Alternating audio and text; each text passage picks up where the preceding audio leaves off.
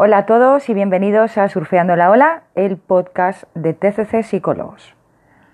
En esta ocasión vamos a hablar del debe y el haber. El hecho de pasar la cuenta, de pasar factura, de revisar qué es lo que tenemos y qué es lo que nos deben. Vamos a hacer una pequeña introducción sobre cómo funciona esto, aplicándolo al caso de cómo uno llega, por ejemplo, a una terapia.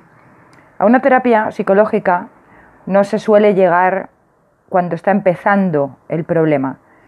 Normalmente se llega cuando ya uno ha intentado una serie de vías de solución, probables, improbables y cuando se cansa de buscar. Entonces necesita que haya una visión externa que con su conocimiento y con su experiencia le pueda llegar a explicar por qué le pasa lo que le pasa. Bien, en este proceso de poder llegar a una terapia, cuando una persona siente que algo no está bien, está reconociendo algunos aspectos quizás de su mundo que no son ideales o que chocan de frente con sus valores, normalmente empieza a buscar información. Puede ser por internet en estos días, puedes leer libros de autoayuda y toda esa información sobre todo con los libros de autoayuda, va mucho al núcleo de la cuestión y la mayoría de las personas en un momento dado terminan un libro y dicen, ah, qué bueno, necesitaba esta frase. A lo mejor un libro solo tiene una frase. Yo recuerdo que el primer libro de autoayuda que leí, de casualidad total, fue el de Louis Hay. Usted puede sanar su vida.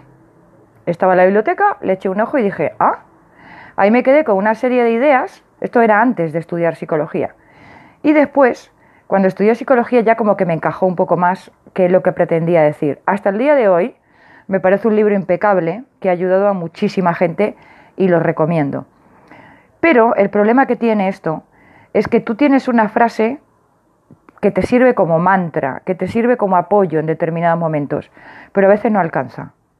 Esos son los momentos en los que acudes a una terapia, en los que expones todas tus partes vulnerables, donde salen todas tus sombras y donde también salen las luces, donde uno se siente validado, no juzgado, donde se le brindan una serie de herramientas para poder trabajar en el aquí y ahora, si es un modelo de terapia cognitiva.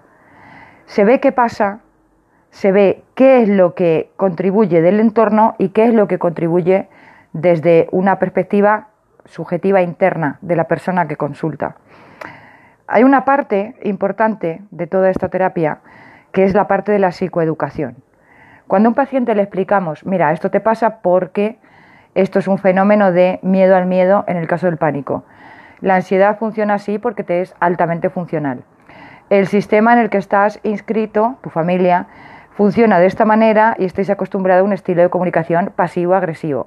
Lo puedes identificar así, así y así.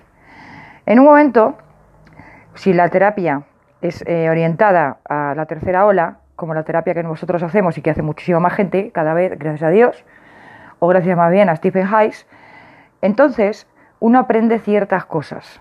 Sin revisar el pasado, nada más que para poner contexto, cuando se revisa cuáles son los patrones de aprendizaje, cuáles son los patrones de apego en lo que la persona ha sido criada, se producen insights, claramente. Pero también se produce un efecto que yo lo llamaría adverso.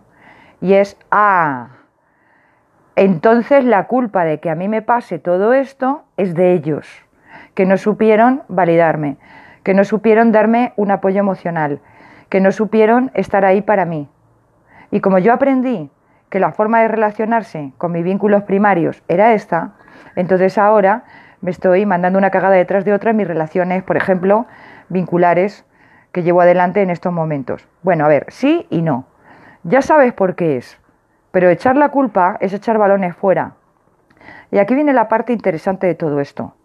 Cuando tú te das cuenta de que hay ciertas cosas que te fueron implantadas, por decir así, que aprendiste de tus vínculos, de tus cuidadores primarios, es muy fácil echarle la culpa de todo. Y una cosa es tomar la idea como, bien, esto es lo que pasó, pero anclarse en ella y lanzar las culpas fuera no nos va a ayudar a salir de este lugar. Eso es la cuenta del debe y el haber. En casos extremos de abuso por parte de la familia o de fuera o por una vía externa. En casos de bullying, en casos en los que sí que tuviste una familia absolutamente invalidante, con padre o madre narcisista. En cualquiera de los casos, tú tienes un culpable, por llamarlo de alguna manera, y puede generar una serie de sentimientos de rencor, resentimiento en sí, incluso de venganza. Y no se trata, insisto, en pasar la cuenta del debe y el haber. La cuenta es solamente tuya. O sea, donde debía haber cariño y validación y no lo hay, no puedes esperar que esas personas que no te lo dieron en su día, al, al niño que eras, te lo vayan a dar ahora. Además, tienes que tener en cuenta que si hicieron eso en su momento es porque creían que era lo mejor que podían hacer en ese momento. Y estamos hablando de que no todo el mundo tiene el mismo nivel de conciencia.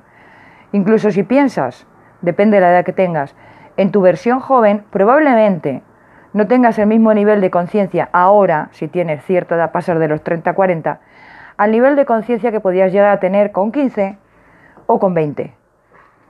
Es muy común decir, bueno, eh, adolescentes que echan la culpa de sus padres, de todo. Pero si todavía con 50 años le echas la culpa a tus padres de todo, hay algo de lo que no te estás haciendo cargo. No le puedes pasar la cuenta del debe y el haber. Te lo tienes que dar tú. Tienes que entrar en un proceso de darte todo lo que no te dieron, de identificar esas partes en las que no tuviste validación y no buscarla en el exterior, sino aprender a autovalidarte tú, a darte los consejos que no te dieron, a nutrirte como a lo mejor no te nutrieron emocionalmente. Ya no lo puede hacer nadie excepto tú. Y esta es la idea que quiero transmitir hoy. No podemos pasar la cuenta del debe y el haber. Caducó, prescribió, ya no va. Te toca hacerte cargo, por muy duro que sea, y autocuidarte, practicar la autocompasión contigo y cuando puedas, perdonar, que significa no que ellos son buenos, sino que tú eres capaz de ver que la gente hace lo que puede con las circunstancias y el contexto que tiene. Nos vemos en el próximo episodio.